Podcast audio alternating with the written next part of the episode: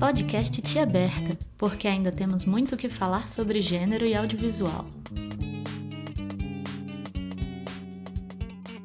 Oi, pessoal, eu sou o Rafael Maximiliano. E eu sou a Bárbara Alpino. E tá começando mais um podcast Tia Aberta. Uh! É, esse é o terceiro episódio, né, da terceira temporada, é, cabalístico, né? A, a gente trouxe mais uma vez a, a Luciana aqui com a gente. Oi, Luciana. Olá! Eu não vou mais apresentar a Luciana, porque né, já tá aqui dia sim, dia não. Mas é, o tema desse episódio, a gente vai dar meio continuidade àqueles temas que a gente falou no começo, né? De motivações, de tabus, talvez, né? Vai falar de um outro tabu que, que é o sexo. Sexo e audiovisual. Eu acho que esse episódio também, paradoxalmente, talvez, ou não, talvez seja um dos episódios que a gente vai ter mais gente acessando, porque eu tenho a impressão que sempre que você coloca o nome sexo em alguma coisa, as pessoas procuram mais. então, é justamente sobre isso que a gente vai falar também, inclusive, né? O porquê, que, o porquê dessa atração, né? E é, eu, eu confesso que eu estava um pouco receoso desse tema no começo da semana, porque eu não estava muito sabendo, me encontrando muito nesse tema, saber como que a gente ia discutir. Aí a gente fez uma reunião interna na quarta, conversou, e aí deu uma, uma luz um pouco maior para mim. E fez com que eu também procurasse algumas leituras, que eu confesso que são leituras que eu acho que a gente tinha que fazer no arte aberta, assim, por falar dessa temática, né, de, de patriarcado, de machismo, de cultura do estupro são leituras que eu acho que a gente tem que estar tá sempre refazendo, né? E para mim foi muito bom porque foi uma chance que eu tive de voltar a ficar empolgado com esse assunto, por mais triste e, e, e complicado que seja tratar sobre isso. Aí só assim para dar um, em linhas gerais, eu, eu, acabei lendo três, três livros, três autores. É, eu li um pouquinho do Bourdieu, da dominação masculina. Eu li um pouquinho a Susan Griffin, que ela tem um livro que chama Pornografia e Silêncio, é, e li um pouquinho o William Reich, que tem um livro que é A Função do Orgasmo.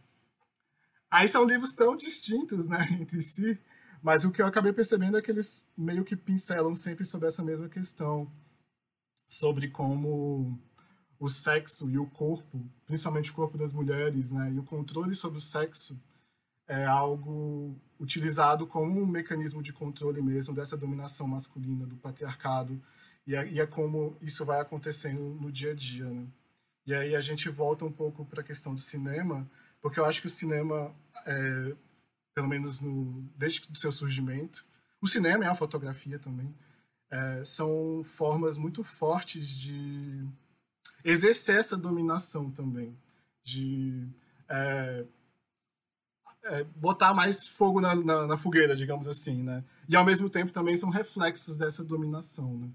E, então, eu acho que é, é, bem interessante a gente tratar sobre esse assunto, falar sobre sexualidade, cinema, sexo e cinema, porque é, é aquilo, né? O sexo é uma coisa natural, é uma coisa, é, uma, é um impulso nosso, né? Digamos assim.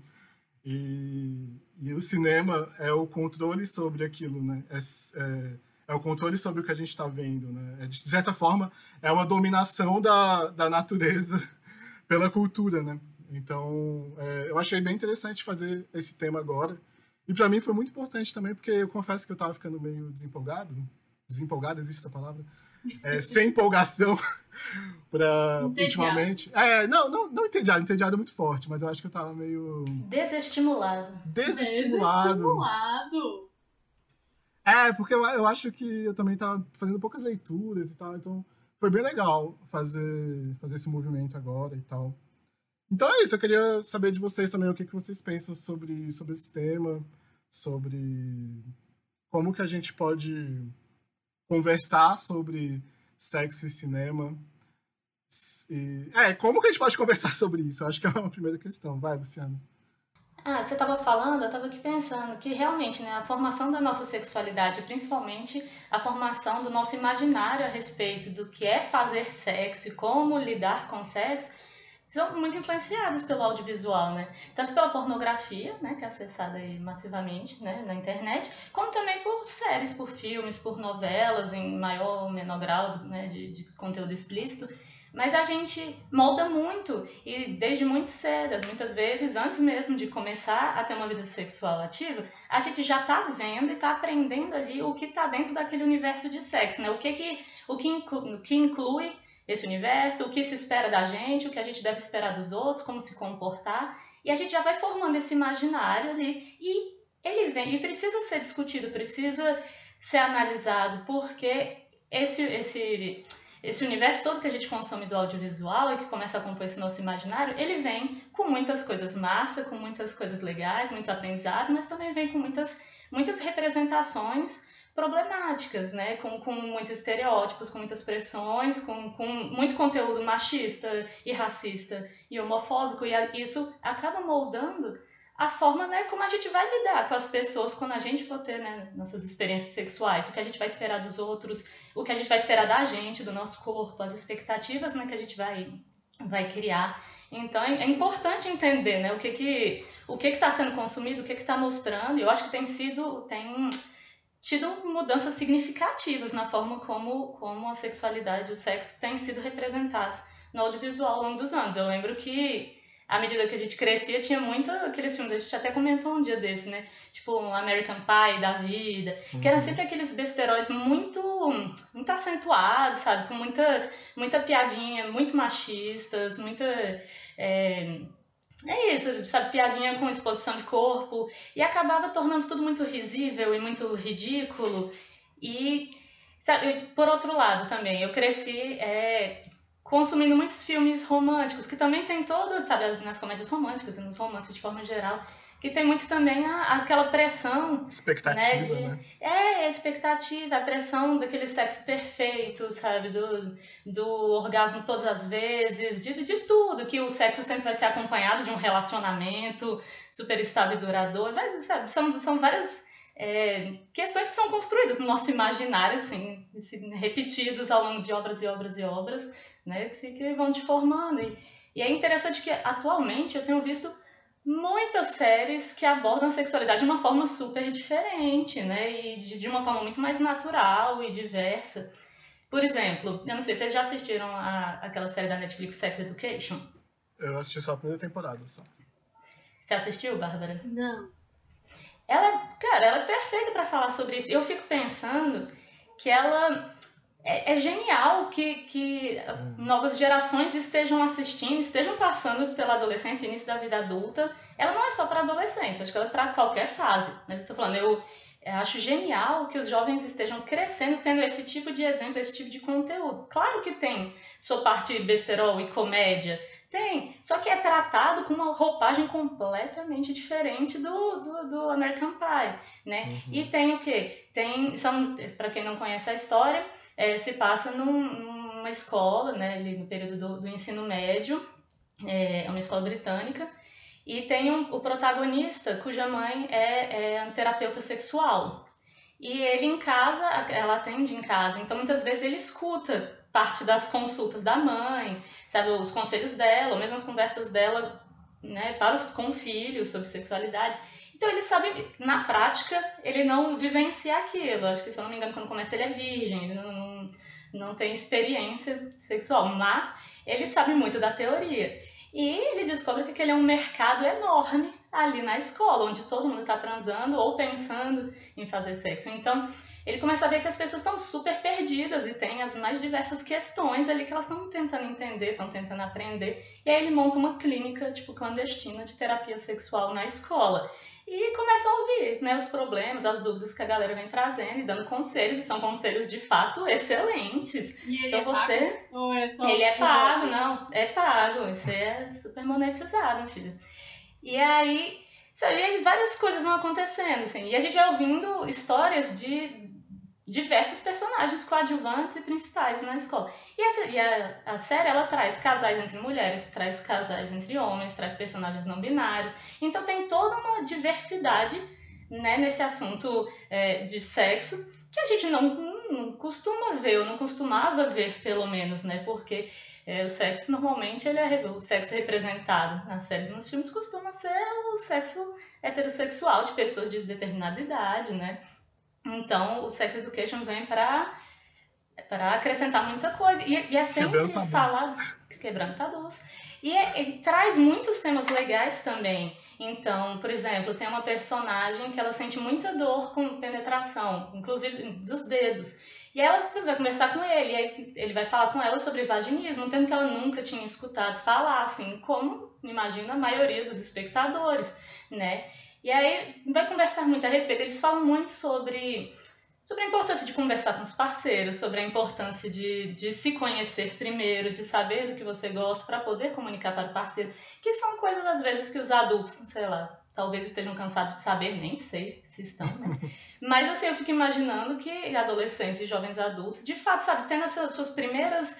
É, é, suas primeiras experiências ali, né, de estar tá vendo, né, tá vendo sexo no audiovisual, tá aprendendo ali, Cara, é genial você estar tá começando esse seu imaginário ali, né, sobre sexualidade, ouvindo falar sobre a importância de se conversar, se conhecer, sobre a, a beleza de, de cada corpo. Nessa terceira temporada, Sex, Sex Education já teve três temporadas. Nessa última, eles falam muito sobre sobre estética íntima e sobre é, a beleza de, de cada corpo. Tem uma personagem, a Amy, que ela na segunda temporada ela sofre um abuso num ônibus, um abuso sexual. E ela fica. É, ela. Na terceira temporada, ela tá lidando com as consequências né, eu acho desse que trauma. segunda. Eu lembro dessa. É, essa, é, no final, ônibus. todo mundo vai com ela no ônibus também. Sim. Não, é linda. Essa série é muito bonita. Da segunda temporada, ela. Sim, ela ah, tá, tá no ônibus e um, um homem é, se masturba assim, é, em cima dela, próxima a ela, ela fica muito assustada e sai, e ela passa a, a ter muito medo de voltar ao ônibus. Então, todos os dias, pra, ela começa a ir a pé para a escola, porque ela não uhum. quer entrar no ônibus e revisitar aquele momento, ela se sente muito mal. E, ela e aí as amigas, né, um dia resolvem ir com ela no ônibus para ela não ir sozinha, e todas se sentam juntas e dão as mãos, né, para ela sei conseguir voltar a, a, entrar no ônibus e se sentir segura ali. E aí na terceira temporada, ela tá. Porque apesar desse ter sido um momento muito bonito de sororidade ali entre as meninas da escola, é, o meu trauma não é resolvido ali também uhum. numa única, num único momento. Então na terceira temporada ela continua lidando com as consequências desse abuso, né? E ela tem um namorado, ela tá com tá com muita dificuldade para voltar a transar com ele, para voltar a, a pensar em si como uma pessoa sexual, tá se sentindo, tá se sentindo suja, tá se sentindo, sabe, errada, ela tá tá enfim, tá envergonhada. E aí ela começa a fazer terapia sexual com a mãe do protagonista, né, que é, é terapeuta sexual. E a, são as melhores cenas da terceira temporada. Ela vai no consultório e tem um, uma maquete de uma vulva, assim, grande, né? E ela fala pra terapeuta, ah, é, a minha vulva é tão diferente dessa aí, né? A minha tem, sei lá, tem lábios assimétricos, de tamanhos diferentes. E a terapeuta fala, não, mas essa maquete ela é só para efeitos didáticos, enfim, é só para mostrar que o, né, tem um aprendizado sobre os nomes das partes. Mas tem um site muito interessante que você pode acessar, e ela indica para personagem um site onde ela pode ir que tem imagens de diversas vulvas, super né, diversas, variadas. E até um, é um projeto muito legal que foi feito em, em, parceria ali com a Netflix. Eu não sei se vocês conhecem o The Vulva Gallery, que é uma plataforma educacional e uma galeria, uma galeria online que apresenta ilustrações de, de muitas vulvas de vulvas diferentes, de diferentes formatos, diferentes tamanhos, diferentes cores, vulva com pelo, sem pelo, sabe? De, de diversas formas e com relatos de muitas pessoas falando sobre suas experiências, né, com seus corpos. E, cara, o objetivo, por exemplo, eu estava lendo que o objetivo desse, dessa galeria é celebrar a diversidade das vulvas, melhorar a educação de saúde sexual e trazer para discussão temas que ainda são tão estigmatizados. E quem criou é Hilde Atalante, que é uma pessoa não binária, que eu peguei até uma fala dela aqui, vou trazer aqui, que é que todas as vulvas são únicas, assim como nossas mãos, narizes e olhos. No entanto, normalmente só há um formato de vulva sendo mostrado pela mídia, seja em revistas, no pornô ou mesmo nos livros de biologia. Ao redor do mundo, somos constantemente confrontados com uma imagem distorcida da vulva perfeita, apresentada como normal. Isso leva muitas de nós, que temos vulvas diferentes dessa perfeita, a acreditar que não nos encaixamos na imagem do que é normal. Como resultado, muitas meninas, crianças e adolescentes cada vez mais jovens têm pesquisado sobre labioplastia, na internet, que é também, é, para quem não sabe, é a cirurgia plástica para reduzir os pequenos lábios, né? Labioplastia ou ninfoplastia, que tem se tornado um dos procedimentos estéticos mais procurados no mundo por meninas cada vez mais jovens, muitas vezes com menos de 15 anos, né? E, inclusive, o Brasil é um dos, dos campeões nesse procedimento estético. Né? E, e aí a série questiona muito isso, né? essa, essa descoberta da personagem Amy de quão, quão, quão diverso. É, diverso é de, de como a vulva dela não tem nada de diferente, de estranho, de anormal, né? Só como, né, como a dela é diferente daquele modelo que normalmente é divulgado. E aí ela, ela se empolga e ela começa ela entra nesse processo de amar seu próprio corpo e de, de ela começa a fazer cupcakes em formato de vulva e levar para a escola para distribuir para os colegas. Então ela faz diversos cupcakes de vulvas com, com lábios de tamanhos diferentes, com pelo, sem pelo, sabe? De, de todos os jeitos, de todas as cores. E aí teve até uma campanha que a Netflix fez junto com a iFood, em que eles disponibilizaram para venda no iFood cupcakes de vulva.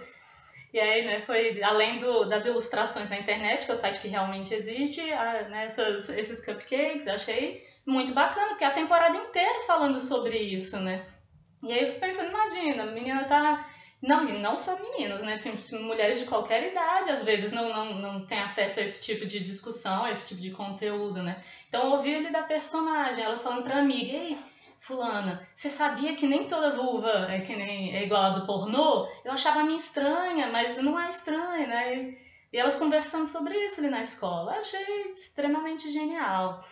E aí, inclusive, eu estava até conversando com a Lina, que também é membro aqui do, do Arte Aberta, de como é, tem toda essa conversa na série, né, sobre, sobre a diversidade de vulvas, e, a, e a, a, terapeuta sexual falando sobre a importância de se conhecer né, o, o, corpo feminino, de saber os nomes. E a própria Netflix, por exemplo, né, na questão da legendagem, é, não traduz para vulva, né? Ela chama, em todos os momentos da legenda, ela chama de, de vagina que na verdade já gera toda uma confusão que, que já existe, né? Que praticamente todo mundo chama de vagina torta à direita, sendo que vagina é só a parte interna ali, né, no canal vaginal. Essa parte uhum. externa, que é a que todo mundo acha que é feia, é estranha, etc, e tem toda essa falta de familiaridade, é a vulva, né? E aí quando a Netflix está falando sobre o assunto, sabe, é, é sobre isso o conteúdo ela né, utiliza o termo né, é, incorreto que muita gente Faltou usa. Aula, né? Ou então apelidos, né? Chamam muito de pepeca, xoxota, enfim, que apelidos são super válidos também, mas é aquilo, né? Tem que tomar muito cuidado quando você está usando o, o apelido por um desconhecimento também, né? Do, do nome correto, por vergonha de usar os nomes, enfim. Mas a série é super válida para além dessa Bom, questão da legendagem. A, a legendagem da Netflix é sempre péssima. Isso é um fato. então, assim, não me surpreende nada que ela que ela que ela traduza tudo errado. Eles não colocam um centavo naquele negócio. Vamos combinar, né? É. Sabe uma coisa que é muito massa também no Sex Education? Eu não sabia, estava lendo que eles contrataram, e é isso, como são diversos ali, é, dezenas e dezenas e dezenas de adolescentes é, vivendo experiências super diferentes ali, questões variadas sobre sexo eles contrataram uma diretora de intimidade, que é a Ita O'Brien.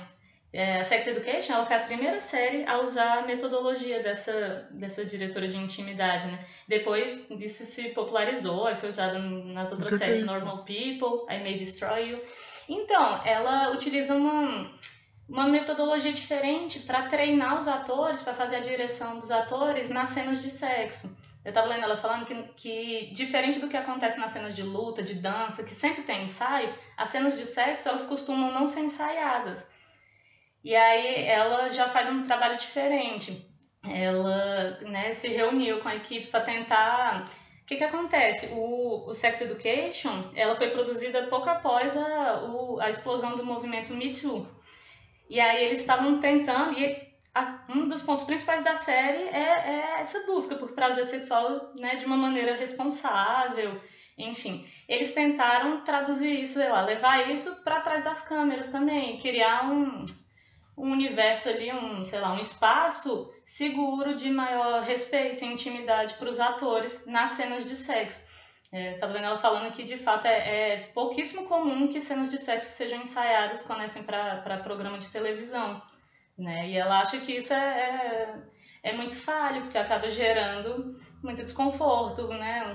sei lá, diversas questões aí. Então eles têm, super trabalharam na série esse ensaio, a coreografia das cenas, para tentar criar né, esse ambiente de, de, de respeito, enfim. Achei interessante, eu vi que depois isso está se popularizando para diversas outras séries. Falou coreografia, eu só lembrei do Verdades Secretas 2 que tá passando agora, que é tudo bem coreografado, assim, mas parece dança, né? Eles se torna uma dança, né? Fica meio caricato também.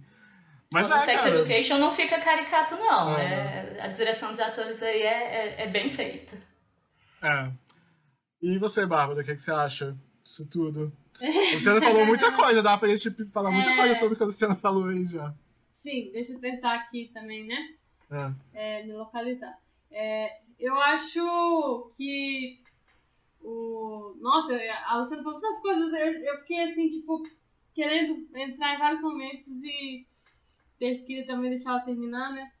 É, mas o que eu acho? É, eu acho que é, para criança e para adolescente a iniciação à, à vida sexual é sempre complicada, é sempre uma é, entender o que é o que é sexo, como que como que as coisas acontecem, quais são os sentimentos envolvidos ou não, é sempre uma, uma experiência difícil, assim, né, de iniciação mesmo, e que tem sido feita cada vez mais através do audiovisual. E por um lado, a gente tem muita informação, né?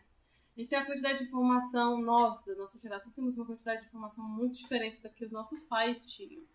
E os jovens, né, mais jovens que nós, que somos super jovens, eles têm é, muito mais também. É, eu fiquei pensando na, na, história da cirurgia mesmo, né?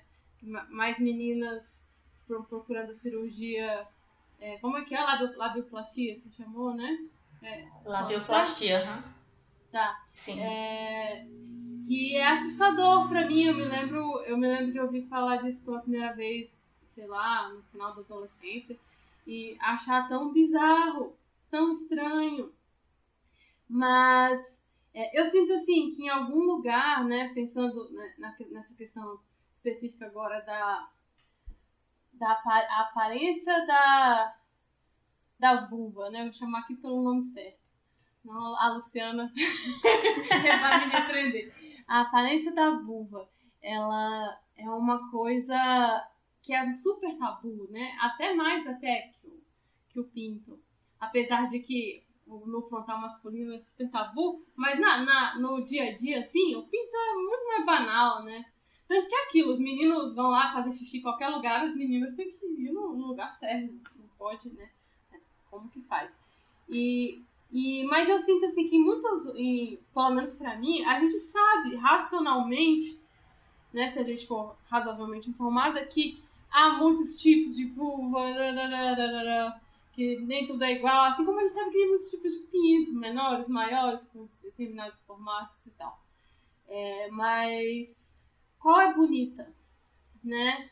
Eu acho que mais do que, ai, você sabia que existem vários diferentes? O que mais me preocupa é essa noção de que você tem que ser linda, perfeita em todos os lugares. E esse é o único jeito de ser amada.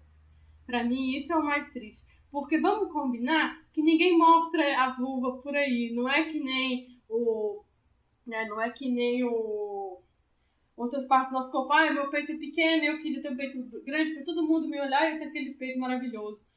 E não, você tá. Você, a gente tá falando de uma coisa que, em teoria, você só vai mostrar na sua intimidade.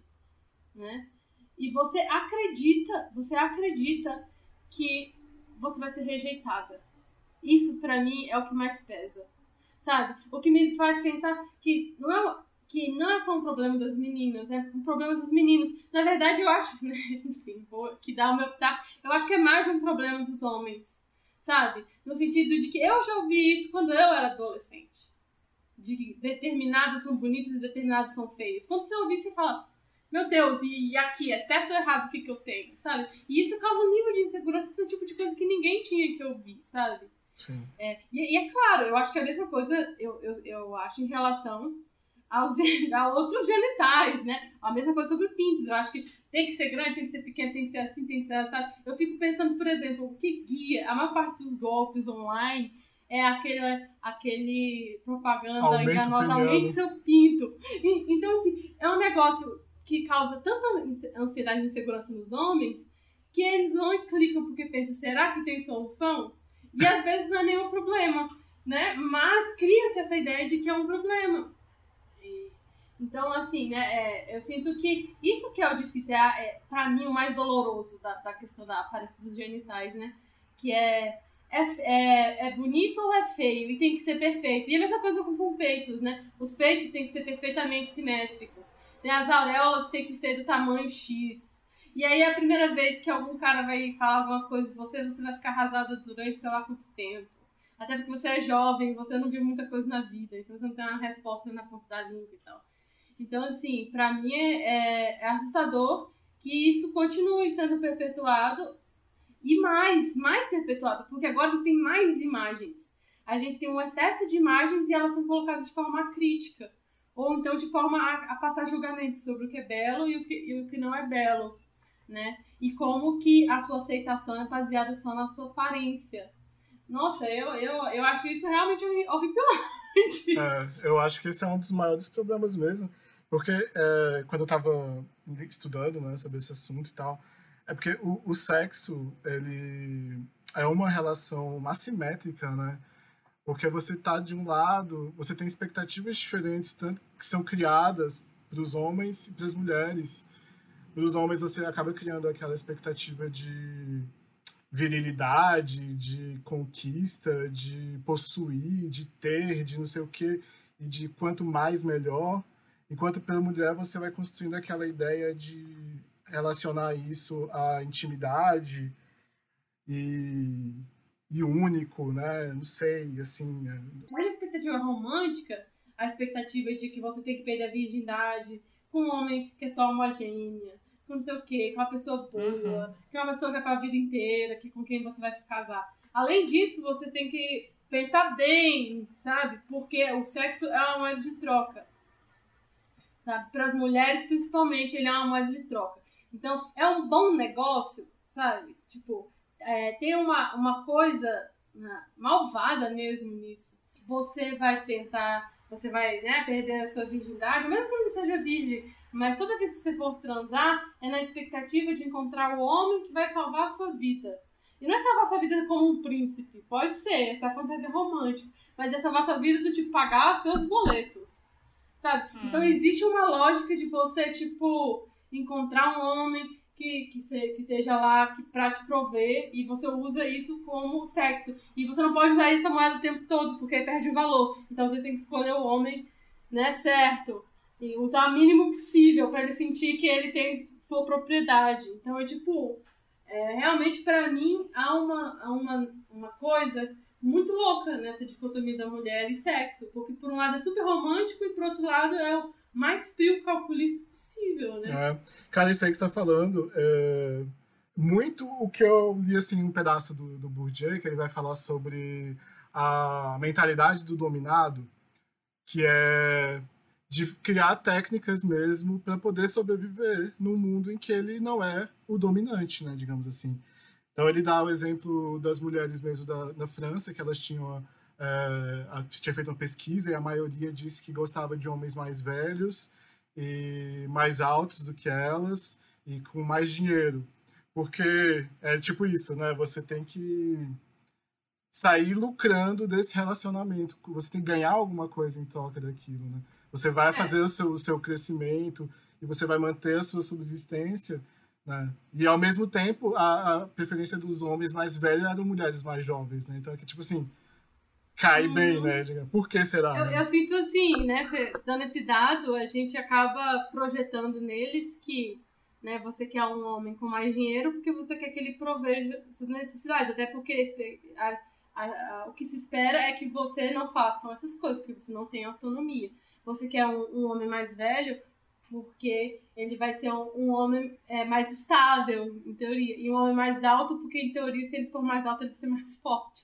Ah. Então, na verdade, você, já que você vai ser oprimida, você espera que seu opressor pelo menos seja bom, sabe? Ah. Então, é uma coisa assim, enquanto as expectativas do homem acabam, né, não, não importa como você olha, acabam mostrando uma preferência por um alvo fácil, assim, né? No sentido de jovem, que se ela for jovem, ela não vai ter experiência para diferenciar um comportamento inadequado do comportamento adequado e eu vou poder moldar ela as minhas necessidades.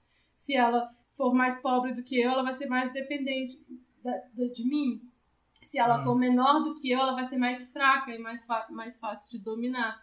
É, e inclusive, quando você transpõe isso né, também para a questão dos padrões de beleza, você tem a mesma coisa em relação aos padrões Sim. de beleza. Eu vou falando da minha experiência pessoal mesmo, eu sempre tive muito, muito problema com a minha aparência. E, e eu me lembro do momento que eu meio que tive uma revelação de como que o modelo de aparência que a, que a sociedade né, mostrava para mim era completamente contra, como símbolo, tudo que eu queria para mim de fato. Uhum. Então, é ser uma mulher o menor possível, o mais magra possível, o mais frágil possível. Você não pode ser nem forte, você tem que ser é, caquética, minúscula, frágil, então qualquer coisa vai te quebrar, sabe? Você tem que ser leve como uma pluma, sopra, vai embora. Você ser estável, preso ao chão, forte, é, dar conta de tudo, grande, é, não, tudo isso que em teoria são coisas que para mim, né, eram valores que me interessavam, porque eu queria ser uma mulher forte. Eu, meu interesse emocionalmente era ser uma mulher forte, uma mulher capaz. E, uma, e eu, e eu sempre tive um corpo forte, né? Porque eu sou é, mais, eu sempre fui mais para alta e sempre tive uma estrutura grande. E eu ficava, poxa, esse corpo não é certo. Por quê? Na verdade, é um corpo que tem tudo a ver com as ideias que eu tenho sobre mim. É um corpo forte, é um corpo que aguenta, sabe, o tranco. E, e não, mas você deseja fragilidade. É uma, uma fragilidade quase da doença, assim, sabe? Sim. Então, realmente, depois eu comecei a questionar por quê, né? E é claro, isso não é para dizer que pessoas pequenas ou magras são qualquer coisa. É só porque essa tendência de você projetar é, a, a, essas expectativas, né? E, é, e, nunca é suficiente. Você uhum. já é magrinha, mas não é suficiente. Sabe? Porque além de ser magrinha, você tem que ser feminina. Então você tem que ter o peitão. Então já vai projetando uma série de coisas que nem, nem na natureza são possíveis, né? É muito. É muito cruel. Cruel, é, malvado, é, é, muito é, cruel, né? É, é malvado mesmo. E, e mais. Não, pode falar, Luciana. Eu já não, é porque eu ia falar que, é, por falar nisso, né, essa, essa criação dessa ideia do que é o corpo desejável, né? Do que é o corpo é, que vai ser desejado sexualmente e que é tão difícil de alcançar. Eu lembrei que eu tava estava pesquisando sobre como é, pessoas com deficiência são retratadas no audiovisual em relação à sexualidade. Porque se a gente pensa que isso é super difícil e cruel para mulheres é, sem deficiência, né, já é um universo extremamente opressor. Imagine para pessoas com deficiência, tanto homens quanto mulheres, porque aí os homens também têm toda essa coisa de o corpo tem que ser uma máquina e tem que ser potente o tempo inteiro. Imagine um corpo masculino, né, é, é, com algum tipo de deficiência. Eu estava pensando em quais, quais obras audiovisuais que, né, que eu conheço, que eu assisti, que, que retratavam isso. Eu lembrei do Ryan O'Connor naquela série Special, que ele tem paralisia uhum. cerebral, e ele conta a história dele mesmo, baseada no, no livro biográfico dele. Tem também, por exemplo, no Sex Education, que eu tô falando, que é uma série genial. né? Nessas últimas temporadas foi introduzido um personagem que é tetraplégico, o Isaac. E ele é, de fato, ele é interpretado por um ator que é tetraplégico.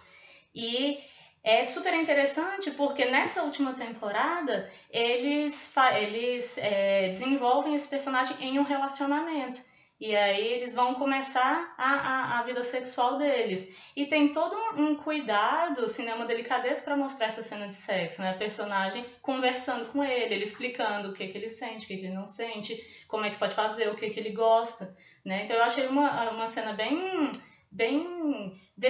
assim, de fato, para trazer isso, né, para os espectadores que muito possivelmente nunca viram uma cena desse tipo criada. E é uma série, né, adolescente, com, como eu tô dizendo, né, com, com um set de mais variados tipos uhum. e trazer esse, né, interpretado por um ator que é tetraplégico na vida real, né, que atuou como consultor também para a série, né. E aí eu lembrei também, quer falar, Bárbara? Pode falar. É, é, sim, eu só queria colocar, porque eu, eu me lembro dessa discussão, inclusive com a minha mãe algumas vezes. É, eu acho. Inclusive, eu não consigo lembrar de um exemplo. Se vocês lembrarem, por favor, me digam. É, não, é, a mulher morre quando ela se torna né, sexualmente, assim, na visão dos outros, né, gente? Claro, fazendo aqui o, o disclaimer. Sim. Ela morre sexualmente quando ela não é mais fisicamente capaz ou fisicamente bela para os padrões. Então, se você, por exemplo, perder um braço ou uma perna, já era. É difícil ver, não me lembro de ver, não me lembro de, de, é, de um, um, casal com uma mulher que tem algum tipo de deficiência física, que ela seja é, sexualmente ativa, que ela tenha uma, uma coisa desse tipo e, e, e que não seja uma coisa que aconteceu durante o relacionamento. Sabe? Que seja, tipo, eles tenham começado o relacionamento com, com ela já com essa deficiência. Ou com, enfim. Diga aí, Vou te dar um exemplo tem um, agora. Que você tem um exemplo. Fale aí. Tem. E é documentário, ou seja, vida real, ainda por cima. Mas é eu acho que na vida real é mais fácil do que na, do que na ficção. Ah, você tá falando Porque da ficção? Porque a ficção...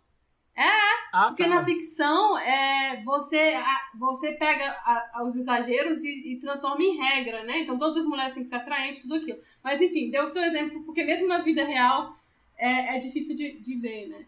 Então, eu, eu achei interessante. Eu achei interessante ser documentário porque mostra que não é só da cabeça das pessoas, né? Aqui é um exemplo de uma mulher da vida real que tem uma vida sexual ativa. Mas sobre ficção, tem um filme que eu ainda não, não assisti, mas que tá na minha lista faz tempo, e depois eu quero, quero até ver. Eu vou assistir para ver se, se tem cenas de sexo. Que é o Margarita com Canudinho, que é sobre uma, uma a protagonista. Eu não sei se ela tem paralisia cerebral, eu não sei. Mas é sobre ela se apaixonando por uma outra mulher, se interessando por uma outra mulher. Talvez tenha aí uma abordagem da, da sexualidade dela. Depois eu vou assistir e indico em algum outro episódio. Mas o que eu ia falar do documentário é aquele documentário que concorreu ao Oscar, o Creep Camp. É, ele mostra vários personagens e essa entrada, assim, num, num, acampamento que ocorria, sei lá, não lembro qual é a década, mas assim, há, muito, há, há um tempo. Acho que era nos anos 60 mesmo, na época de. Eu acho que era por aí. Do Woodstock, eu acho. Do Woodstock, sim. E aí era um, um lugar para onde várias pessoas com deficiência iam na época de, tipo, de colônia de férias, nas férias escolares. Iam vários jovens, né, adolescentes, jovens adultos com deficiência e passavam o verão inteiro lá, tendo várias atividades. E aí é, o documentário vai mostrando, vai atrás desses jovens hoje em dia para eles né, falarem sobre como foi a experiência de participar do acampamento e sobre como foram as experiências deles é, ao longo dos, dos anos, inclusive na luta pelos direitos das pessoas com deficiência. E aí uma das personagens que é retratada nesse filme é a Denise. E ela conheceu lá no acampamento, ela conheceu o marido dela, que é o Neil. Eles se conheceram lá no acampamento, depois se casaram, tiveram um filho, hoje ela tem 70 anos, ela estudou, inclusive, ela é educadora e teve alguma especialização em sexualidade. E aí ela, é, ela no documentário fala muito sobre como lá o acampamento era um espaço assim onde vários desses jovens né, deram seus primeiros beijos ou transaram pela primeira vez ou conheceram né, seus futuros companheiros e que essa que era uma das mágicas do acampamento porque lá não era um lugar onde eles eram tratados como crianças ou como seres assexuados né eles eram reconhecidos como adolescentes cheios de hormônios e cheios de desejos então tinha uma galera no acampamento se pegava e transmissão de IST e era uma, uma coisa, né? Isso é, isso é tudo é, retratado no documentário. E aí eu tava vendo um livro que eu não li, mas eu estava lendo a respeito, achei muito interessante, vou procurar depois, também fica a dica aí para quem quiser. Um livro chamado Exílio e Orgulho, que é do escritor Ellie Clare, que é um homem trans com paralisia cerebral.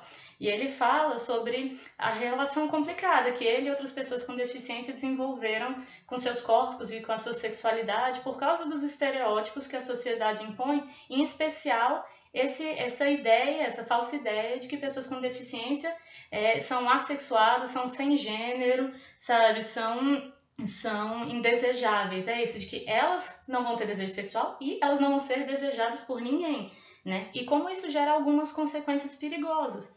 Né? É, por exemplo, né, ele fala que acaba que é bem comum que coisas como ser objetificado sexualmente ou ser assediado sexualmente muitas vezes é encarado como uma vantagem porque acaba sendo um reconhecimento positivo da sua sexualidade, um reconhecimento de que você é um ser sexual, e isso acaba sendo uma, uma, uma coisa bem perigosa, né? Acaba que, que vai entranhando na, na mentalidade né, das pessoas que são sempre privadas dessa, dessa, dessa esfera, né. E aí um exemplo disso acontece lá no filme, no Creep Camp, que essa Denise, que era a personagem que eu estava falando, ela tem paralisia cerebral, e ela conta que uma vez ela transou com um cara e pouco tempo depois ela começou a sentir dores abdominais, ah, dores abdominais fortíssimas e foi para o hospital, foi levada para o hospital. Chegando lá, os médicos assumiram que era apendicite, mandaram ela para cirurgia e retiraram o apêndice, só para descobrir que era um apêndice completamente saudável. Depois de retirar, viram que era saudável. Aí que foram investigar o que era e descobriram que ela estava com gonorreia. E quando falaram para ela o diagnóstico, ela se sentiu extremamente orgulhosa de si mesma e feliz, porque era uma prova, e aí ela fala isso né, no filme, que era uma prova inegável de que ela era sexualmente ativa e que, sabe, ninguém mais ia poder negar que ela era um ser sexual depois daquilo. Porque o que aconteceu? Logo que ela chegou, os médicos não, não nunca cogitaram que poderia ter alguma coisa a ver com, com vida sexual, né? Então, ela inclusive fala, eles olharam para mim e pensaram, quem iria querer transar com ela? Né? Então, não cogitaram. E isso mostra como... É, como a medicina, ela perpetua estereótipos, sabe, ao longo de tanto tempo, ao longo de tanto, tantas décadas, que sabe, que, que impedem que os pacientes recebam tratamentos corretos e respeitosos, né? E acaba sendo essa, essa, essa ideia dela se sentir orgulhosa por estar com gonorreia, como uma prova a ser exibida, uma bandeira a ser exibida, é uma prova daquilo que o, o autor estava falando no livro, né? Que essa necessidade de reconhecimento da sua sexualidade, mesmo que seja por uma coisa negativa? Não. né? Como uma doença, As pessoas me desejam, eu sou desejável. Sim, é, uma, é, é, esse lugar. Você quer, você quer ser, você não quer que a pessoa já te coloque no, no, no, lugar de que você com ninguém vai te querer, quem queria te querer. E se te quiseram é, foi por pena, sabe? Então você quer jogar, esfregar na cara da pessoa, né? Sim, é... e é muito interessante ver esse tipo de filme, ouvir esse tipo de história, porque acaba sendo um aprendizado pra gente de que todos os corpos lidam, né, de alguma forma com sexualidade e com desejos e que é importante, olha, né, reconhecê-los e respeitá-los e, né, sei lá, se informar sobre eles, tanto os médicos quanto, né, todos os prestadores de serviços, quanto os produtores de conteúdo, os roteiristas, os, os escritores, quem for escrever sobre esses, né, sobre criar personagens com deficiência, né, se atentar para essa camada também da vida deles que não é inexistente, né? E, e por outro lado, né, para fazer o contraponto, são também as pessoas que não têm desejo sexual ou vontade de transar com outras pessoas e que são julgadas por, ah, não, você tem, de alguma forma você tem, porque afinal de contas, como que uma mulher tão bonita não ia querer? Só precisa ser convencida, né? Que são também pessoas que são invisibilizadas, as pessoas né? pessoas que são de fato assexuais e tal. Fica a dica que tem personagem Sex Education também. Eu acho, eu acho completo demais Sex Education. É, eu já começo a estranhar. Eu tô achando, já. Que, eu tô achando que, a, que a Luciana tá, tá ganhando em um jabá. É. Ah. Quero. Por favor, Netflix. Manda, manda pelo menos os cupcakes, né? Quero muito. Não, mas ó, é, é realmente assim, a gente tá falando sobre isso. Aí o que, eu, o que eu fiquei pensando muito, que eu até fiz aquele disclaimer no começo do episódio, que eu achei que foi muito importante para mim voltar até essas leituras, é porque, cara, a gente fala de, de, de dessa coisa, né, da sexualidade, da, do patriarcado, do machismo, como se fosse uma coisa impalpável em alguns momentos, assim, né? como se fosse uma coisa ideologia. Mas ela não é, ela está bem presente na, nas coisas, né? E, e, nas instituições. A Luciana falou dos médicos, e é isso, cara. O que essa pandemia mostrou pra gente é o quanto os médicos não são autoridades em praticamente nada, né? Quanto a, a respeito de opinião. Então, assim, tira um pouco essa carga também, né? E. Mas é, Por todo outro mundo lado, tem... eles deviam ser, né? Assim, no sentido de que eles deviam entender de medicina, pelo menos. Pois é. são médicos. De corpo, então, um né? é um pouco preocupante. É, e, entender também, né, enfim, que cada pessoa tem uma necessidade, né? Tipo, vão, vão ter várias outras pessoas que passam por abusos no consultório. Sim. Pessoas obesas, por exemplo, que também é, são entendidas como. É, já, já vão colocadas num, num lugar às vezes se fala, emagrece, e não vê que a pessoa tá, tipo, com uma doença tratável, que ela não precisaria nem emagrecer, que ela poderia ser tratável através Sim. de um tratamento médico e tal, enfim. Mas pra não, vamos, vamos tentar não fugir do termo sexo. Não, mas é super a ver com o tema. Um, um capítulo sobre medicina. Não, porque eu acho assim, tipo, o, o, o domínio do discurso, ele não é exclusividade. Que nem a gente foi falar do episódio sobre saúde mental, e ah, a gente não é psicólogo, mas eles não têm o domínio do discurso sobre saúde mental, do mesmo modo que médico não tem domínio de discurso sobre corpo. O corpo é. Cada um tem o seu próprio corpo, e fica bem claro, às vezes, que tipo, o, o método de controle que, das instituições, né, se a gente for pensar em escola, família, Estado, até hospitais também, né, tem esse, esse controle sobre o corpo das pessoas e é algo que tem que ser discutido, sim, eu acho inclusive em relação à, à sexualidade. Mas, enfim, é, eu achei interessante porque um, um, dos livros que eu li é do William Reich, aquele que eu falei que é a história do orgasmo, e aí ele logo tem uma hora que ele fala assim que não, é, ele era um psicanalista da época do Freud, só que ele, ele ia para uma, uma, uma, coisa mais social, né, enquanto o Freud ficava naquela coisa mais individual. E aí ele falava que a sociedade, as pessoas, a humanidade em si é psicologicamente doente. E, e ela é doente por conta do patriarcado, da economia é, que, que visa é escravo da economia. E essas, essas coisas, o que a gente fala assim, ah, é culpa do capitalismo, é culpa do patriarcado, é isso. Elas acabam deixando a gente doente. E assim, fala, fala de racismo. Pessoas negras também ficam doentes por causa disso. Né?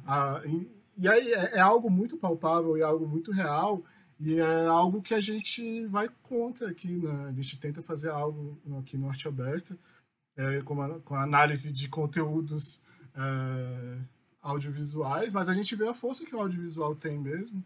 Que a Luciana está falando de tudo de legal que tem no Sex Education, mas é, é isso, né? É muito bom mesmo você ter essa representação e você ter isso sendo disseminado hoje em dia.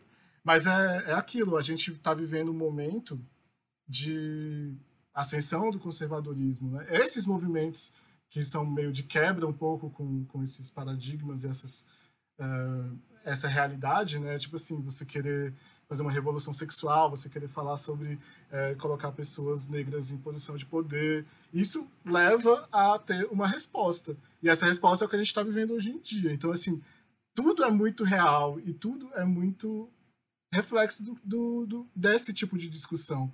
Eu acho que chega da gente, não a gente, assim, né, da humanidade, como se ficar falando de, de problemas sociais como se fosse uma coisa que, que é diferente da engenharia, digamos assim, que você vai lá e constrói uma ponte, mas você está falando sobre, sobre sexo, mas você também está afetando a vida de todo mundo. Você está falando sobre uh, conservadorismo, você está afetando a vida de todo mundo. A gente vê isso, a gente está vivendo isso. É realmente uma coisa muito séria e muito complexa e muito. Com... E tá tudo ligado, assim, né? Tipo, a gente tem que estar atento. É, e o, uma coisa tem a ver com a outra e a outra coisa tem a ver com uma, é. né? No sentido de que, tipo, é, a, a, assim como o patriarcado, digamos assim, o capitalismo influenciam todas essas questões dessa forma, essas questões são influenciadas, é, influenciam o patriarcado, no sentido de. É, eu não sei se a gente chegou a comentar isso no, no, capítulo de saúde mental, mas é porque eu tive essa conversa com meu parceiro hoje, eu achei né, que você falou muito alinhado com o que a gente estava conversando. Como que é, muito das visão, da visão sobre doença mental fala, na verdade, mais sobre produtividade, sobre uhum. a necessidade de que todos os, os seres humanos sejam necessariamente igualmente produtivos de uma forma controlável, como se eles fossem máquinas, né? Sim. Então, isso é uma é uma coisa que é aquilo, você você você destrói a saúde mental das pessoas, né? Através de tudo isso, através do preconceito, através da opressão, através da falta de tempo e da falta de dinheiro. E aí depois você enche, enche a pessoa de remédio para ela continuar produzindo mesmo miserável, né? Enfim. Ah, e, na, e, na, mesma, e na mesma pegada, você, você criar essa ideia de que é, a sexualidade é um tabu, você controlar o corpo das pessoas, você falar que adolescente não pode se masturbar, você é, tornar o casamento uma coisa compulsória. Tem muita gente que acha que realmente você tem que se casar, só pode fazer sexo depois do casamento. Tudo isso aí são formas de você acabar controlando também as pessoas para fazer aquilo que você espera que elas façam, né? É, certa forma, é, é um tipo de controle social também. Sim, mas a, apesar de estar tá tendo, obviamente, né, de forma muito evidente, esse aumento do conservadorismo, está tendo também uma resposta muito evidente, inclusive no audiovisual, na produção de conteúdos que vem para combater isso claramente. Nossa, acho que eu tenho visto tanto conteúdo sobre Sim. sexualidade, inclusive super libertador e super atualizado, que tem sido muito bacana. A gente conversou um dia desses sobre como como o sexo ele é mostrado no audiovisual com, com intenções diferentes, né? Tem programas e programas para tudo, né? É, que eu estava falando um dia desse com o Rafael e com a Bárbara, que é, eu acho muito interessante ter o, o, ver a representação do sexo do dia a dia, o sexo que às vezes dá errado, que às vezes é constrangedor, que às vezes, sei lá. Não é tão satisfatório. É Exatamente, sabe, umas coisas para se identificar. Eu lembro que a Bárbara até falou, ah, mas tem, tem obras que você vai ver sabe, para exercitar a sua fantasia, sabe? Às vezes naquele dia você está procurando algo para, de fato, né, acentuar a sensualidade, a sexualidade, enfim. Né? E é muito interessante justamente ter essa variedade de histórias, né? Você é isso, você tem a parte do, do sexo super satisfatória, às vezes é aquilo que você está buscando. Fantástico, mas às vezes, né? Fanta tipo, Nossa, fantástico fantasia. mesmo, do universo da fantasia, alguns. Mas, gente, eu adoro, eu tenho visto cada vez mais a dis discussão sobre isso, sobre o, o, sexo real e do dia a dia. Inclusive, eu tenho. Exatamente. Mediano. E mas justamente sobre questões tão reais e que precisam ser ditas, porque se o sexo é tabu, problemas de sexo eu acho que são mais tabus ainda, né? Porque o, o sexo maravilhoso, em que todo mundo goza 100% das vezes, ele tá aí desde sempre, sabe? É, é, é, isso que a gente consome há muito tempo. Mas ultimamente tem aparecido muito desse, desse sexo cheio de pequenos probleminhas e que não é menor por causa disso, não é, não é ruim por causa disso, né? Que às vezes, dentro, né, dependendo ali do contexto, né, de, de como ocorre, é uma parte do seu dia a dia. É uma e coisa aí... íntima, né, no, no sexo que tá errado. É uma coisa tipo, a gente se conhece tão bem que a gente. Que isso é só mais um episódio, se duvidar, vira uma piada interna do casal e tal, né? Eu, eu sinto que esse sexo que às vezes é um pouco, né, tipo, estranho, que não funciona tão bem, é, ele ressalta isso, esse lugar de, de que sexo não é só, não é só sobre é, paixão, ser sobre é, grandes clímax, né? Mas sim sobre a intimidade mesmo do casal, sobre o laço da, daquelas duas pessoas, mesmo que seja um laço tipo momentâneo, mesmo que seja um sim. laço de uma única noite. E é tão bom ter isso, né? Porque quando você vê só aquele que é tão distante da sua, da sua realidade, às vezes parece que até confronta, né? Com a sua. Caraca, o meu relacionamento não é satisfatório. Caramba, sabe? Isso aqui não tá bom. Eu deveria, eu poderia estar em um outro relacionamento que seria que nem o do filme. Cara, isso é super problemático, né? Eu tenho visto muitas séries que falam sobre esses pequenos tabus né? Que eu tenho visto muitas séries que têm trazido, por exemplo, a dificuldade de, de mulheres atingirem o orgasmo com penetração. Coisa que, cara, se fala muito pouco e de repente está pipocando nas séries. Tem uma, uma série, não sei se vocês conhecem, chama The Bold Type que é sobre três amigos, assim, uns 20 e poucos anos, que moram em Nova York, uma coisa meio Senhora, Sex and the City, 20 Quantas séries você assiste por semana, cara? Eu fico, eu fico de cara. é muito assustador, né? É, eu fico assim, mano, acho que a última série que eu assisti foi em 2019. Como assim, meu filho? Jamais. Mas vai, The Bold Tem muita coisa fala. boa no mundo.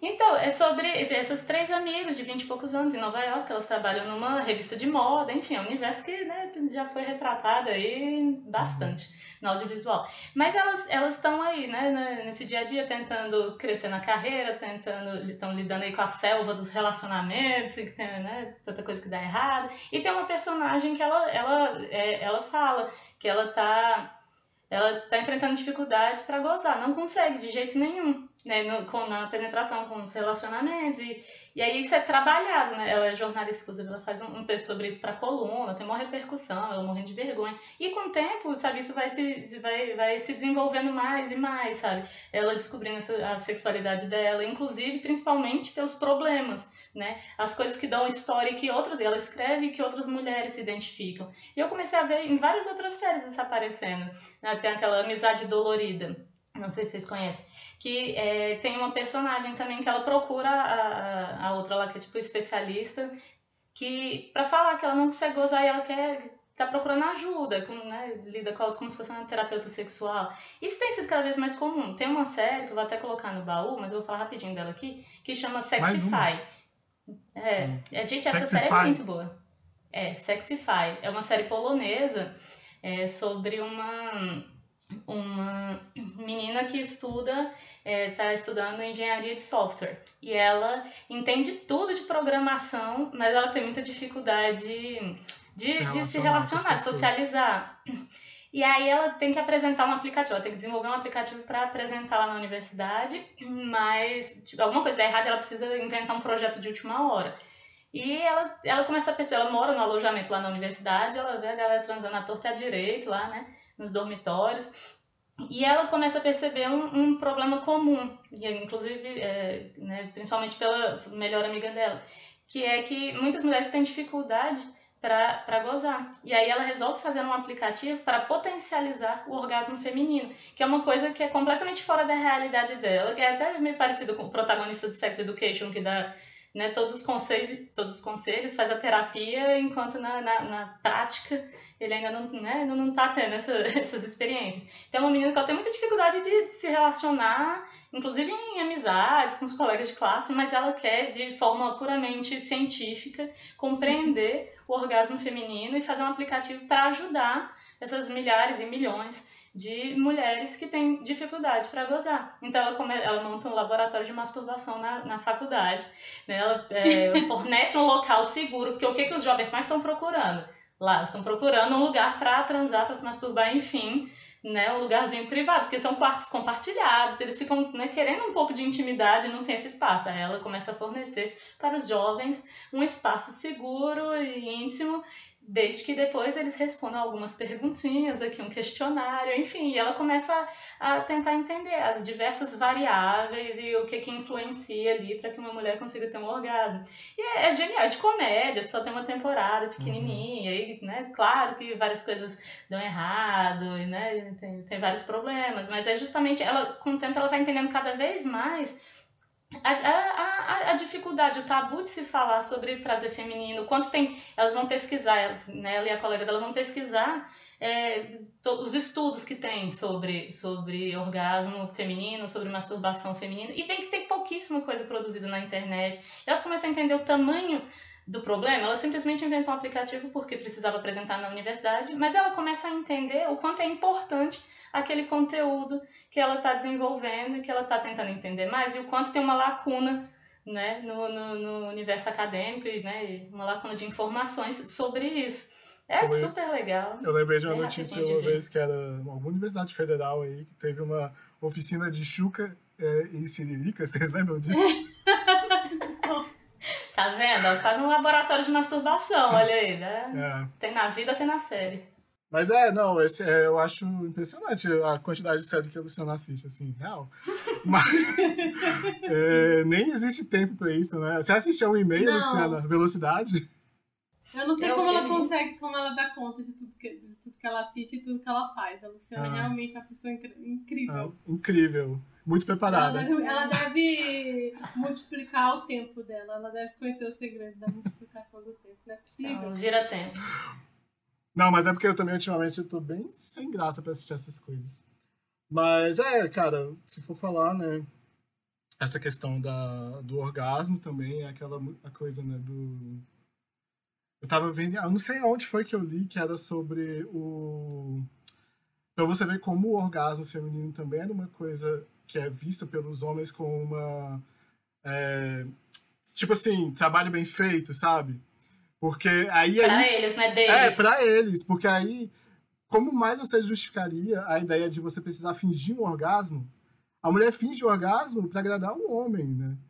Então, tipo, é muito bizarro também essa questão do, do orgasmo também.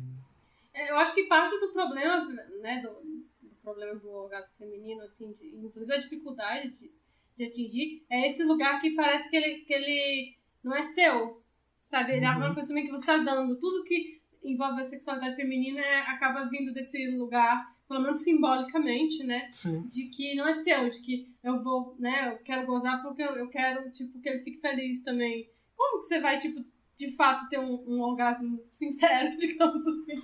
Se, se você tá no, no final das contas só querendo dar mais alguma coisa, né? Pra ser o seu momento, seu clímax ali. Então, eu sinto Tadinho, que. Tadinho, ele vai ficar forma, chateado, né? É, e aí, tipo, é mais uma camada, né? E aí é isso. Acaba que vira mais um, uma pedra de, pra todo mundo carregar. Porque não é só a uhum. mulher que carrega, o cara também fica, bom, então eu não sou homem, porque ela não gozou, sabe? Tipo. Né? Então ficam os, os dois sofrendo. Ah. Menina! Todo mundo sofre.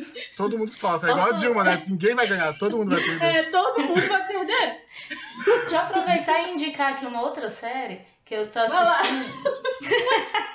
Me deixa. Tem uma Esse episódio chamada... vai ser o grande baú da, da Luciana, o episódio. Não, mas eu não tô botando no baú, não. Esse aqui eu tô só falando porque me lembrou esse assunto. Que hum. chama Sex Life. Eu ainda tô assistindo, não terminei. Mas é sobre uma mulher que ela tá em um casamento, ela tá casada com um cara aparentemente perfeito. E o cara super bonito, corpo super padrão, bem sucedido, eles têm dois filhos, isso é todo mundo saudável, moram numa casa, né, casarão cabuloso, no subúrbio. Na teoria, ela tem essa vida perfeita, nada a reclamar. Mas a vida sexual dela está é, está caiu super na rotina, coisas né, assim, normais de um relacionamento, mas no nível que está deixando ela muito insatisfeita. E ela começa a se lembrar muito do de um ex dela, um ex-namorado de oito anos atrás, com quem nada era perfeito, mas tinha uma vida sexual super movimentada, picante, cheia de, de aventuras, naquele sexo o tempo inteiro, enfim. O que, que acontece? Ela começa a escrever num diário e o marido dela pega e lê esse diário. Não vou nem entrar no mérito do quão invasivo é você ir ler o diário da sua companheira, ainda mais quando ela está falando ali sobre a sexualidade dela e as fantasias dela, porque aí ela estava escrevendo num espaço seguro, né, sobre as fantasias uhum. sexuais que ela tem, e o companheiro dela, né, foi ler. E aí já não é começa perfeito, a ter... então, né? Vamos combinar. Não é?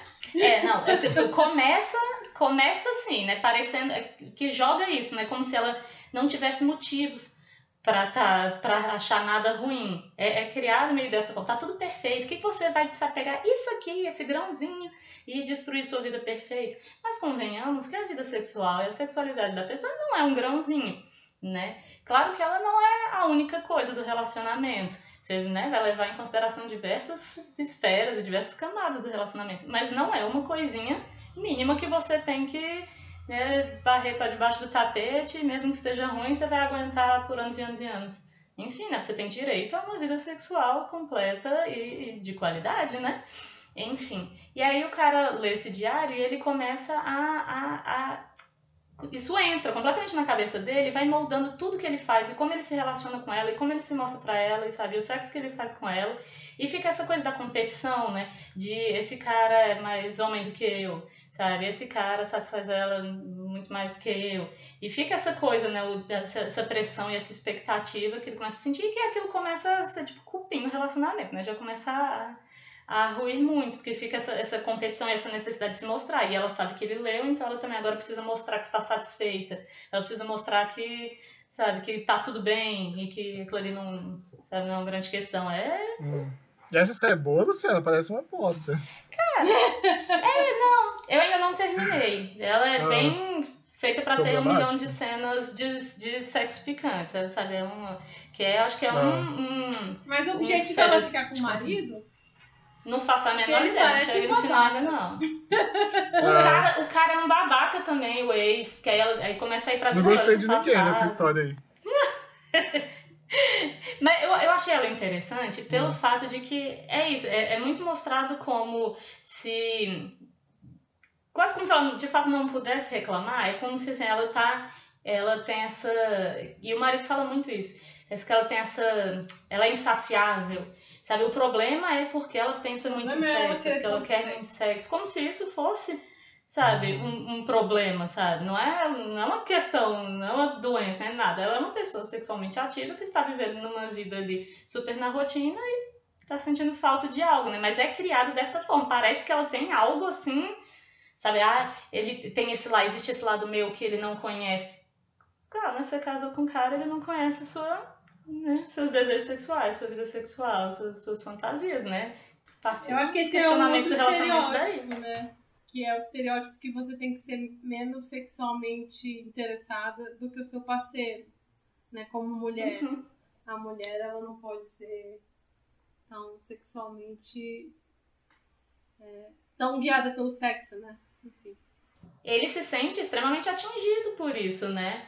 Porque como, né, que eu não tô saciando ali minha esposa que ela tá precisando né, ter fantasias, né? E Fantasia. é isso, uma pressão que atinge todo mundo. Porque é isso, também você pode ter fantasias e tá satisfeita, né? Também tem essa Sim. coisa de que você não pode ter um momento seu ali de fantasiar. Você tem que. Toda a sua sexualidade você tem que dar pro seu parceiro. Né? Isso também é uma forma de dominação. Sim. É, ninguém. Até ninguém- porque muitas vezes isso não é exigido dos homens, né? Os homens ainda podem se masturbar, os homens ainda podem assistir filme pornô. Agora, você não pode ter o seu universo interno, sexual, que é tipo seu, sabe? Porque é isso, você divide com um parceiro, você escolhe, né? Ter um relacionamento monogâmico, você escolhe dividir com um parceiro. Mas existe esse mito que é perpetuado, sem dúvida nenhuma, pelo audiovisual, de que a sexualidade da, da mulher ela só existe externamente, ela só existe em demonstração ao parceiro. E que ela não pode ter um momento pra ela. Eu acho que é por isso que a masturbação feminina é um tabu tão grande. Porque imagina Sim. só você e sua sexualidade, só vocês dois ali, tendo um momento, sabe? E também, como assim você não precisa de um homem, né? Assim, Mas, cara, você Ai, tocou ai. um ponto aí, en passant da pornografia, e a gente nem tocou no assunto, que eu acho que já daria outro episódio, cara. E É. realmente eu acho que a gente precisa fazer episódio também pra falar sobre isso, que é um tema bem complexo também. E, e bem negativo, né, pra perpetuação dessa, dessa, dessa mentalidade e, e dessas imagens e des, tudo isso que a gente falou, né, da, da vulva perfeita lá no começo, pra o pau perfeito também, É, enorme, avassalador. tudo Pode isso. falar pau? Desculpa. Sei lá, a gente pode. Esse episódio, esse episódio é, É, é sobre sexo também, É. né? É difícil. eu acho assim, esse episódio ou ele vai ser o que vai ter mais gente ouvindo, ou ele vai ser o que vai ser tirado do ar. Então, um dos dois. Mas é, eu acho que assim, tem, tem vários assuntos que a gente nem tocou, que eu acho que são bem importantes também. E eu acho que vale a pena a gente revisitar em algum outro momento, principalmente essa questão da pornografia, que eu acho que, que tem muito pano pra manga aí pra gente conversar também. E como a gente já tá aqui há um bom tempo, eu acho melhor a gente já abrir aqui as recomendações. A Luciana não tem direito a mais nenhuma. não, tô brincando. É, mas então você pode começar, Luciana, já que você já tá aí na, Tá. no gás. É o baú da tia aberta, tá, gente? A gente vai fazer agora. Tá. Que é o, o, o quadro que a gente faz recomendações. E, e aí a Luciana vai começar. Ó, antes de colocar a obra no baú, eu quero só dar a dica. é, se você ainda não assistiu o episódio em que a gente fala sobre, sobre velhice, lá a gente fala um pouquinho também sobre sexualidade na terceira idade. Até por isso que a Foi. gente não, não retomou aqui agora, né? Mas sobre como a sexualidade. Porque a gente falando também de pessoas com deficiência, de né, é, pessoas que, que fogem né, do, do padrão ali do, do sexual, do, do, sei lá, do desejável, assim, né? Pela mídia né? Como elas são invisibilizadas, a gente citou nesse episódio do Velhice, alguns episódios, alguns personagens, né? Algumas obras que trazem, né? Esse tema da sexualidade na terceira idade. É, aqui pro baú, eu vou colocar então, ó, é, aqui, aquela plataforma educacional que eu falei, o The Vulva Gallery. Acho Uhum. muito interessante, quem se interessar pelo assunto, dá uma olhadinha lá nas ilustrações, né, nos relatos que são contados. Vou colocar aqui também o Sexify, que é aquele que eu falei tem na Netflix, é a série polonesa, né, sobre a, a garota que está criando e desenvolvendo aquele aplicativo é, sobre o orgasmo feminino, já falei aqui sobre ele. E vou colocar aqui por último um filme também polonês, que chama Arte de Amar, da diretora polonesa, não sei se eu vou falar o nome dela certo aqui não, mas a Escreve, Maria... escreve aqui que eu, que eu falo. Tá bom, ó. Já, já eu escrevo então, mas aqui, a, a não, não vou parar agora para escrever, não, Rafael. Mas, ó, ah. é a Maria, Maria Sadowska, Sadowska, não sei. Mas a gente vai deixar escrito direitinho, né, no, lá na, na descrição do, do episódio, quem, quem se interessar. Esse filme está disponível na Netflix, ele conta a história real da ginecologista e sexóloga é, Visloka. Também vamos deixar escrito direitinho. Ela é chamada no filme de Mika. Uhum. Ela, ela viveu de 1921 a 2005. E aí o filme conta um pouco da trajetória dessa ginecologista, né? Nos seus relacionamentos pessoais, a sua relação com o sexo e as várias batalhas acadêmicas para conseguir financiamento para pesquisar sobre sexualidade feminina né, para é, pesquisar sobre prazer feminino, sobre métodos contraceptivos e como ela enfrentava né, a, dificuldades, tanto para conseguir autorização para essas pesquisas, para conseguir financiamento. E o filme é principalmente centrado nas tentativas dela de publicar um livro chamado A Arte de Amar, que é o mesmo título do filme, né, que tinha como objetivo divulgar né, e dar acesso a milhares de mulheres sobre informações a respeito de sexualidade, é, orgasmo, contracepção. E o livro ele foi proibido pela Igreja Católica, pelo Partido Comunista, né, foi proibido por todos os lados, que coincidentemente eram dominados por homens, né, a quem não interessava de forma nenhuma a liberdade sexual das mulheres. Né. Então, tinha essa imposição comunista, católica e machista sobre a intimidade e a sexualidade das mulheres. Ela atendeu durante anos pacientes que, que relatavam né, é, insatisfação na vida sexual, medo de transar é, por medo de engravidar, porque não tinha essa informação sobre contracepção, né, é, essa, vários pacientes que, que viviam nesse contexto em que se considerava que o sexo era só para procriação, para as mulheres, né? Que o sexo era só para engravidar, né? Então não se não se conhecia de forma nenhuma a anatomia, anatomia feminina, né? Não se conhecia de forma nenhuma, nos falava sobre prazer feminino e ela quis criar um livro para né, divulgar essas informações e dar, dar informação para essas mulheres, né? É, isso não é spoiler porque, enfim, é história real, mas o livro ele conseguiu ser publicado e revolucionou o mundo e foi né, republicado diversas vezes. Depois, se vocês quiserem pesquisar, indico muito. Então, a Arte de Amar está aí disponível na Netflix. Muito interessante. É o mesmo nome do livro, né? Sim. Bacana. É, eu vou recomendar aqui uma página no Instagram que é Recuse a Clicar, que é uma página que combate. É, vou dizer aqui o que está escrito no perfil deles, né? No combate a uma sociedade pornificada contra a exploração sexual e abuso infantil. Tem conteúdos bem bacanas, assim, para falar sobre conteúdos anti-pornografia e, e, relatos, e alguns conteúdos são um pouco pesados, mas importantes para a gente ficar nesse questionamento, né, do, e, e ver a influência que, que a pornificação da sociedade pode causar, assim. E uma outra recomendação que eu vou dar é mais assim, porque, é, que nem eu falei, eu, eu, esse episódio eu tava bem na dúvida do que colocar no baú. É, é, meio naquela toada do que a Luciana falou que a gente conversou no episódio sobre velhice, eu vou colocar Grace Frank, que é uma série muito bacana, com a Jane Fonda e com a Lily Tomlin. E quem não assistiu ainda, né, já deve estar para a sétima temporada, agora, sexta, não sei. Então assistam, é, é, bem interessante, né? Conta a história da. Enfim, cara, é, já deve ter ouvido falar. eu queria indicar também Fleabag de novo, mais uma vez, porque eu sempre indico. Mas essa aí fica. fica é, porque também tem um jeito interessante de tratar a sexualidade da personagem, que eu acho que é vista como uma coisa obsessiva também, que eu acho que é um jeito que não é normalmente trazido no audiovisual. Né? Da Compulsiva, né? Compulsiva, é. E, e, é isso das minhas recomendações. E você, Bárbara? Eu é, escolhi dois filmes que eu acho que não é o tema principal deles, o sexo, mas que trabalham com a iniciação sexual feminina, né? Na, na adolescência. Que é o primeiro é Juno, que é um filme que a personagem é uma menina de segundo grau que engravida na adolescência e resolve ter o bebê e, enfim, ela tá tentando decidir se ela vai ou não deixar esse bebê para adoção.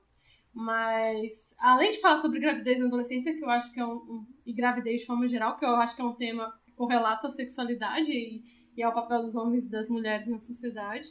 É, fala também tem um o, o, o, a questão dela ter perdido a virgindade, né? Ela engravida é, na primeira vez dela e mostra como que é isso, a gente fala perdeu, né? Como se fosse um objeto que você perdeu, Sim. que foi roubado e tal. E no caso do, do, do filme Juno, ela tem extrema autonomia sobre a, sobre a decisão dela de, de fazer sexo pela primeira vez. E, e, eu acho isso muito legal, assim, é uma personagem extremamente autônoma, apesar de jovem. E, então eu super recomendo é, esse filme que está na Amazon e que tem um roteiro de uma mulher que é Diablo Code, que ganhou o Oscar de melhor roteiro original. Original ou adaptado? Acho que foi original. Acho que foi original. Não, é... mas também é justamente por ela ser uma pessoa jovem também que ela é desse jeito. Eu, eu, eu tenho essa impressão, assim, também. É. Eu acho que no caso dela a juventude dá um certo vigor, né? É. é... E o. Enfim, esse filme tá na, na Amazon Prime. E vale super a pena. É muito divertido também, que eu acho é. que vale a pena, né? É um filme que trata de temas, é, por exemplo, falar gravidez na adolescência parece um terror, né? Ainda mais é, para mulheres, assim, que acho que a maior parte de nós teve esse medo em algum momento. É, mas é um filme super leve. E o outro filme, um pouco mais recente, mas não muito, é o Lady Bird, que é um filme de coming of age, que eu acho que a gente deve ter falado no episódio de coming of age várias vezes, não me lembro mais, mas eu acho que sim. é, que também trabalha com, com esse lugar, além de né, trabalhar com tema, outros temas variados da, né, da, do, da passagem da, da, para a vida adulta de uma moça, uma menina para uma mulher, né? Relação com a mãe, é, relação com a amiga, relação com a escola, com a, com a questão de escolher a carreira e tal. Também tem a questão da iniciação sexual e da iniciação nos relacionamentos. Ela começa é, um namoro com o menino, depois tem outro com quem ela perde a virgindade, a relação dela de, de fazer sexo pela primeira vez e tal. E, e como que nada disso é tratado com romantismo, assim, com, não é idealizado e também não é pesado, né? Porque eu, eu gosto desses filmes, principalmente quando a gente está falando de iniciação sexual. Gosto desses filmes que são casuais, assim, que tipo trabalham com a, com a coisa com o peso que ela tem. Não é nem um conto de fadas, né? Nem também precisa ser, pode ser, pode acontecer de ser, mas não precisa ser uma coisa também horripilante, é, pesada e tal. Então, é, é, eu, acho, eu acho bem legal. Então fica aí. Esse filme é da Greta Gerwig, o, o roteiro também é dela, né? Concorreu ao Oscar, mas não levou. E também tá na Amazon. E essas são as minhas recomendações. É isso aí. Então é isso, gente. É, obrigado, Luciana, por ter participado desse episódio. Valeu, adorei o convite. É, a gente tem que fazer o episódio sobre pornografia também, mas pensar de um jeito de fazer isso não tão pesado, talvez, né? Talvez falar sobre. Talvez a gente, Acabou a gente que ficou mais leve esse episódio do que a gente imaginava. É, eu né? achei que ia para um outro lado, mas enfim, tá bom assim. E a gente também estava pensando em fazer nessa temporada um episódio sobre desejo. Pode ser que a gente coloque aí também essa discussão. A gente vai retomar. Como eu falei assim, eu acho que o arte aberta em si ele tem muito essa pegada, essa discussão a respeito de gênero, a respeito de, da, da sexualidade. Eu acho que essa discussão é muito importante para a gente e muito cara e eu acho que a gente está sempre tentando melhorar. Se a gente falou alguma besteira aqui também, por favor, dá um toque. E é isso. Obrigado. Até... Ah, acesse a gente na, no Instagram, que é arroba arteaberta. O... Eu falei o arroba do, da página que eu indiquei antes já, né? Arroba recuse clicar. Isso, tá. Uhum. E ah, siga a gente também no Twitter, que é arroba arteaberta também. E acesse nosso site, é arteaberta.com. E é isso. Até o próximo episódio. Tchau. Tchau. Uma produção Arte Aberta.